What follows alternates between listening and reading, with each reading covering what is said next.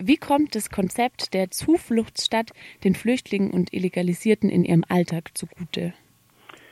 Also man muss wissen, dass es in den amerikanischen und kanadischen Städten doch erheblich größere Zahlen von Illegalisierten gibt als in deutschen Städten.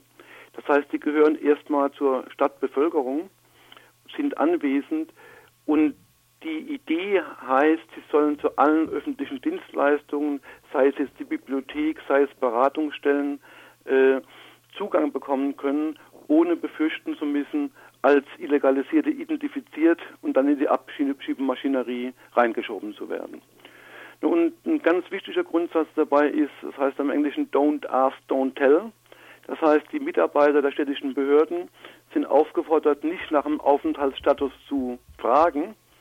Und wenn sie nicht fragen, bekommen sie keine Antworten, haben dann auch keinen Anlass, überhaupt mit der Frage umzugehen, ist der oder diejenige jemand, der ein Recht hat, hier zu sein oder kein Recht, hier zu sein.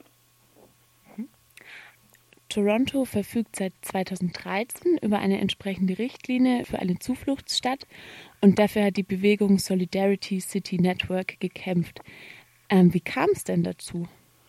Naja, es ist eine Initiative, die hat eine ganz lange Vorgeschichte, die geht eigentlich zurück ähm, äh, auf eine Idee, die in San Francisco entstanden ist, äh, wo es um Kriegsdienstverweigerer aus dem Vietnamkrieg ging und auf der kommunalen Ebene die Idee entstanden ist, wir müssen unsere Stadtbürger äh, schützen, auch dann, wenn der Nationalstaat äh, äh, bestimmte Formen, Verweigerungshaltungen, Praktiken nicht akzeptiert.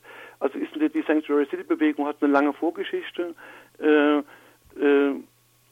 und hat sich in den USA zunächst entwickelt und dann nach und nach jetzt auch auf Kanada ausgebreitet, auch auf Großbritannien inzwischen äh, und hat ganz grundlegend die Idee, äh, Bürger unserer Stadt haben bestimmte Rechte, auch dann, äh, wenn sie Dinge tun, die der nationalstaatlichen Politik äh, nicht, nicht akzeptabel zu sein scheinen.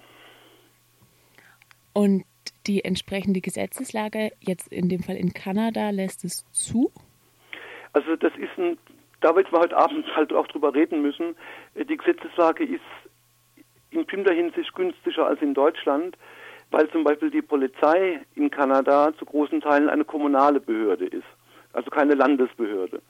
Das heißt, wenn die Kommune beschließt, äh, liebe kommunale Polizei, verzichtet auf Ausweis- und Aufenthaltskontrolle, liegt das in der Verfügungsmacht der Stadt, das zu entscheiden, was in Deutschland anders wäre. Nun, äh, außerdem ist es zum Beispiel so, dass in Kanada niemand verpflichtet ist, äh, bei einer polizeilichen Kontrolle äh, seinen Wohnsitz äh, zu benennen. Er muss einfach nur seinen Namen nennen. Das heißt, wir haben in USA und Kanada ein sehr viel dünneres Netz an staatlich-polizeilicher Kontrolle von Aufenthaltstiteln. Und das schafft Möglichkeiten, die es hier so bislang noch nicht gibt.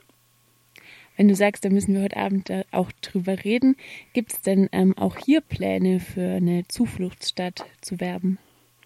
Also die, die, die Veranstaltung ist natürlich nicht nur so eine akademische, äh, das interessiert uns Veranstaltung, äh, sondern hat schon auch die Idee, die Diskussion mit anzustoßen, ob sich auch deutsche Städte dieser Idee der, der Sanctuary City, ich sage immer der Zufluchtsstadt, äh, äh, verpflichten können.